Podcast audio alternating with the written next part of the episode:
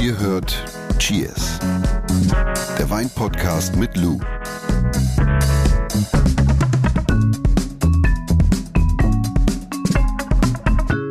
Warst du schon mal auf Sizilien? Nee, noch nie. Du hast mir den Reisetipp gegeben für die letzten Du warst Sommerferien. wirklich noch nie auf Sizilien? Doch, vielleicht als kleiner Junge. Vielleicht war ich da mal als kleiner Junge. Ich bin ja viel mit meinen Eltern durch Europa getourt, kann schon sein. Aber ich kann mich tatsächlich nicht erinnern, dass ich auf Sizilien Unser Wein der war. Woche kommt nämlich von Ja, und du hast so geschwärmt. Letztes Mal hast du ja schon gesagt, ne? Gastro müssen wir nicht gar nicht drüber sprechen. Ist eine Eins. Und dann hast du gesagt, wenn man unten äh, in Sizilien ist, dass man da auch immer noch bezahlbare Zimmer findet. Und wir fahren vielleicht, also eventuell Deswegen setzen wir jetzt bald auch du's. noch mal mit dem Auto rüber. Also wir haben gesagt, wenn wir jetzt nach Italien fahren, dann schauen wir mal, wie das Wetter ist. Mhm. Also wir fahren einfach der Sonne hinterher. Und wenn das Wetter in Norditalien nicht so der, der, der Knaller ist, dann fahren wir einfach weiter runter Richtung Sizilien und setzen dann in Kalabrien mit der Fähre rüber. Aha. Das ist nämlich der Plan. Verstehst Warum spricht die Frau Schmidt gerade von Sizilien? Ganz einfach. Wir kommen gleich zu unserem Tropfen der Woche, wollen aber jetzt zum Start unserer neuen Cheers-Folge, äh, damit ich es nicht vergesse, nochmal sagen. Wenn es euch bei uns und mit uns gefällt, dann schenkt uns einfach eine gute Bewertung, also fünf Sterne. Abonniert uns, zum Beispiel mit der Glocke, eine Möglichkeit. Ne? Und jetzt würde ich sagen, testen wir mal das erste Probierstückchen. Der Wein der Woche. Also der kommt aus Sizilien. du? Der kommt aus Sizilien. Das ist La Colonnata Massala. Und Massala ist ein DOC-Bereich für einen Likörwein und der Name der gleichnamigen Stadt beziehungsweise dem Örtchen auf Sizilien in der Provinz Du, Trapani. krasse Farbe. Ja, Was ist Marsala. das? Ist das so, ein, so, ein bräun, so eine bräunliche Farbe? So ein Bernstein, ne? Ach ja, Bernstein. Bernstein, wie findest du das? Findest Ah, das, hab ich, hab na, ich, ich mag das. Du hast halt so dadurch, dass du immer davon sprichst Mhm. und diese Bilder in Worte ähm, holst, hast du so unfassbar viele Adjektive. Echt? Und, ja, Ich finde, ich rede immer das Gleiche. Naja, also Marsala Stadt, beziehungsweise wirklich ein kleines Örtchen. Wunder, wunderschön. Müsst ihr unbedingt mal hinfahren. Solltet ihr mal auf Sizilien sein. Jonas macht neben mir gerade so ein bisschen Disco mit seinem Bernsteingetränk. Und genau, liegt in Trapani. Es ist ein sehr klassischer Dessertwein. Ah, viele kennen das wahrscheinlich nur noch so zum Kochen, so aus dem Kochbereich, aber kann man auch solo echt wunderbar trinken. oh, das finde ich ja spannend. Das würde ich mich gar nicht trauen. Was denn das? Das Ding solo, wenn ich das schon in der Warum? Nase habe, weiß ich nicht, weil das ist so. Nimm mal ein Schlückchen. Warte mal. Ich traue mich tatsächlich nicht, muss ganz ehrlich sein. Das riecht das ein bisschen nach Tabak, oder? Finde ich. Spannend, lecker. Finde ich nämlich auch. Also es ist ein Dessertwein und es hat natürlich eine gewisse Süße. Aber für diejenigen, die vielleicht sich mit Sherry ein bisschen auskennen und noch nie aber ein Masala im Glas hatten, da gibt es natürlich auch diverse Qualitätsstufen. Aber der schmeckt jetzt so ein bisschen wie so ein Oloroso. Mm, Oder wie so ein Oloroso. ja, Oloroso. Weil man hat diese Süße, so ein ganz kleines bisschen. Man hat aber auch so eine gewisse Salzigkeit, ne? Und Diese Nussigkeit hat Total. man dabei. Und dementsprechend ist es natürlich nicht nur ein Wein zum Kochen, sondern es ist ein hervorragender Speisebegleiter auch. Also bei dem würde ich mich jetzt auch trauen, ne? Sizilien, ich sage ja immer so ein bisschen Tomateninsel auch. Das mal in der Kombination mit Tomate kann ich mir hervorragend vorstellen. Und traditionelles Marsala eigentlich immer ein Verschnitt aus mehreren, m, vornehmlich lokalen beziehungsweise autochthonen Rebsorten, wie zum Beispiel Grillo, Catarato oder Nerello Mascalese. Und leider ist es so, dass es nur noch sehr wenige bekannte ProduzentInnen Ah, gibt, das stirbt die also Masala aus. auf Sizilien Masala herstellen. stirbt Ja. Mhm. auf Sizilien zumindest aus. Du, mit der Farbe sind wir schon in der richtigen Richtung heute, denn wir sprechen heute über einen Wein. Mhm. Stimmt. Der ist nicht weiß, der ist nicht rot, der ist Die nicht Überleitung klang Bernstein. jetzt gerade wie, wie gekünstelt, aber ich habe da gar nicht drüber nachgedacht. Ja, Ja. stimmt. Passt richtig gut zur Folge. Nicht rosé. Wenn man den Wein, über den wir heute sprechen, im Glas Mhm. hat, dann könnte man denken, vor einem steht ein feines Glas Aperölche. Aperölche. Ja. Wir sprechen nämlich heute über Orangewein. Ja, richtig. Heute wurde sich mehrfach gewünscht, dass wir da mal ein bisschen Licht ins Dunkle bringen. Und äh, so viel vorab, es hat nichts mit Orangen zu tun. ja, also wie oft man das gefragt wird, ist ja was mit Orangen? Also mit Orangen hat es nichts zu tun. Vielmehr geht es um die Farbe des Weins. Neben Rot, Weiß und Rosé wird Orange nämlich auch gerne als die vierte Weinfarbe bezeichnet. Heißt der immer Orangewein oder gibt es noch andere? Nein, es gibt auch Synonyme, zum Beispiel Amber Wines. Gibt es auch ein ganz bekanntes Mhm. Cool. Buch, die Amber Revolution. Ich finde Orangewein ja schon geil, aber Amber Wines ist ja ganz noch cooler. Oder nur Orange, oh, lass uns mal ein Orange trinken, ne, wenn du so in Berlin unterwegs bist. Oder auch oft in, in dem Kosmos, äh, wie sagt man, Kosmos genannt, Amphorenweine. Ja. Ist ja auch für mich äh, ja schon ein bisschen Neuland. Lass uns mal ein bisschen präziser werden. Was ist denn Orange Wein? Mm, Orange Wein ist im Grunde genommen nichts anderes als Weißwein, der wie Rotwein hergestellt wird. Stichwort Maischegärung. Durch die Gärung auf der Maische werden halt eben ganz viele Farbstoffe, ja, die in den Beerenschalen sitzen, Gerbstoffe und natürlich auch Aromastoffe extrahiert. Mhm. Und also nicht jeder Orange Wein wird mittels der Maischegärung hergestellt, also traditionell ja. Einige WinzerInnen werben zwar mit Orange Wein, belassen den unvergorenen Most aber äh, äh, ganz einfach nur ein wenig länger auf der Maische. Ne? Also sie mhm. vergären es nicht darauf, aber sie lassen es einfach noch ein bisschen länger auf der Maische liegen und ziehen ihn dann ab und vergären ihn dann ohne die Maische. Ja? Also es muss nicht, aber in der Regel, also traditionell ist es aber Maischegärung. Ja. Das heißt, die Farbe ist dann also orange. Ne? Mhm. Und wie, wie schmeckt er und wonach riecht er überhaupt, der Orange ja. Wein? Also eigentlich müsste es ja alles viel intensiver sein. Ja, also das Ergebnis ist ein Weißwein, der intensiv, ja, mitunter orange in der Farbe ist und geschmacklich ordentlich Power hat.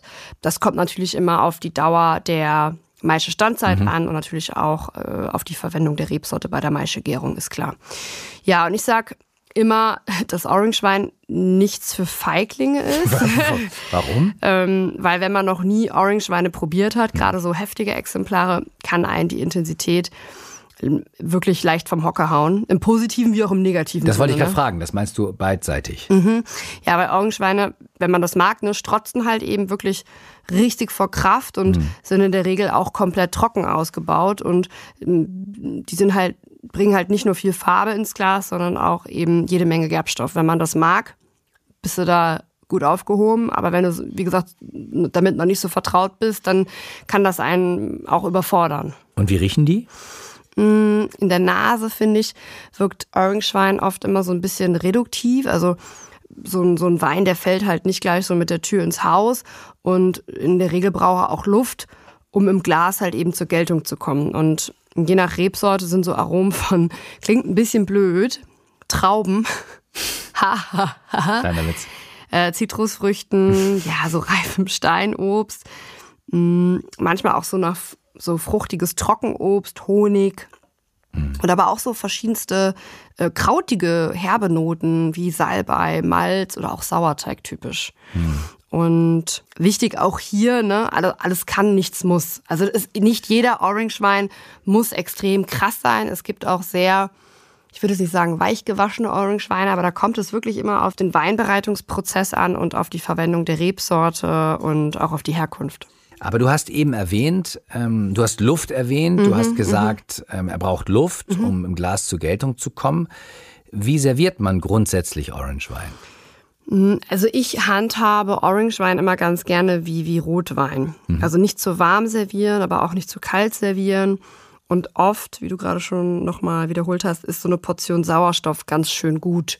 Also entweder durch ein großes Glas und behutsames Schwenken, durch das frühzeitige Öffnen vor dem eigentlichen Servieren, also genießen, oder halt eben einfach durch, also einfach karaffieren. Du servierst ihn ähnlich wie Rotwein. Mhm. Frage ist, Passt er dann auch grundsätzlich gut zum Essen? Also mm. hast du eine Empfehlung, was man dazu am besten essen kann? Ich finde, durch diese Power und auch durch diese Präsenz, ne, also es ist ein sehr einnehmender Wein, mm, sind Orangeweine ideale Essensbegleiter, okay. insbesondere zu kräftigen und aromatischen Gerichten, also frei nach dem Motto gleich und gleich gesellt sich gerne, ja, also kräftiger Wein, kräftige Gerichte. Zu welcher Küche? Ich mag es ganz gerne zu marokkanischen Klassikern, wie zum Beispiel zu so einer Tagine. Aha. Vorausgesetzt, dass sie, dass sie nicht ganz so scharf ist. Ich finde auch Gerichte der äthiopischen Küche hochspannend dazu, aber auch zur koreanischen und zur japanischen Küche kann das sehr gut funktionieren. Okay, das ist natürlich jetzt sehr speziell. Kann man auch so grundsätzlich sagen, dass ja auch so zu ja also klar also auch so zu zu Fleisch und Fisch vom Grill äh, wenn man das jetzt ein bisschen generischer fassen will, kann mhm. das auch gut funktionieren. Und so leichte und zugängliche Orangeweine finde ich auch immer mega zu so einem Humus. Mhm. Insbesondere so zum Aperitif finde ich mega. Ja. Ob Orangewein auch gleichzeitig Naturwein ist, das ist eine Hörerfrage, die wir bekommen haben, die Ja. beantwortest du gleich. Ja. Ist nämlich spannend, Ja, weil, äh, weil das ist, na, ich verrate noch nicht so viel. Wir fangen erstmal an, äh, Orange Wein zusammenzufassen, die wichtigsten Fakten, die du so genannt hast in den letzten Minuten. Also Orange Wein Mhm. ist Weißwein, der wie Rotwein hergestellt wird, nämlich mittels Maischegärung. Äh, eine weitere Möglichkeit ist die Maische Standzeit. Mhm. Dann Orange-Weine sind kräftig im Geschmack und auch, äh, ja, mitunter sehr orange in der Farbe. Mhm. Am besten behandeln wie Rotwein. Karaffieren. Karaffieren, ne? großes Glas, Genau. nicht zu kalt, nicht zu warm. Absolut. Und du hast es eben gerade sehr ausführlich beschrieben, es ist dann doch ein idealer Essensbegleiter. Ja. Oder halt eben so ein leichter Orange-Wein zum Apero. Ja. Ein bisschen Hummus dabei. Sehr nice. Und jetzt die passende Hörerfrage von Tina und auch in meinem Freundeskreis ähm, wird es oft verwechselt. Die Frage der Woche. Ist Orange Wein ein Naturwein? Hm, Werde ich sehr oft konfrontiert mit dieser Frage, weil Orange-Wein aus vermarktungstechnischen Gründen immer sehr gerne in einen Pot mit Naturwein oder auch äh, Wein aus biologischem oder biodynamischem Weinanbau geschmissen wird. Orange-Wein, und das kann man sich wirklich mal fett aufschreiben, aber ist wirklich schlicht und ergreifend einfach nur eine Weinbereitungsmethode. Punkt. Fertig. Es ist nur eine Weinbereitungsmethode und diese Weinbereitungsmethode wird seit Tausenden von Jahren genauso praktiziert und man vermutet, dass diese Weinbereitungsmethode ihren Ursprung in Georgien hat. In Georgien? Yep. Wow, das Mhm. Ja. ist ja spannend. Das könnten wir auch mal, ist mit Sicherheit auch für viele von Interesse, da mal eine Folge zu machen, Georgien. Ja. Wir schreiben es auf die Liste. Wir schreiben es auf die Liste. So, jetzt noch ein kleines Es wird nicht langweilig hier, Schlückchen Freunde der Sonne. Colonnata Mashallah heißt der, glaube ich, ne? Masala. Ein Hauch von Sizilien. Ein Hauch von Sizilien. Ja, wenn ihr Frage habt, dann fragt doch einfach. Cheers.edeka.de. Ihr könnt es in die Shownotes reinschreiben bei uns. Ihr könnt, was kann man noch machen? Bei Insta, bei uns im Private Kanal. Message oder irgendwo rein kommentieren. Absolut. Genau. Und nehmen wir alles gerne mit. Ihr könnt mir auch schreiben, wie ihr wollt. Und wie mein Chef immer gesagt hat, mein Ex-Chef, Fragen, Fragen. Und keine Frage ist zu doof. Das muss man an der Stelle sagen, ne? Deswegen nächste Woche. Fragen, Fragen. Nicht gefragt haben wir schon, ne? Oh, oh, oh, oh. Cheers. Bis nächste Woche. Dieser Podcast wird euch präsentiert von Edeka. Wir lieben Lebensmittel.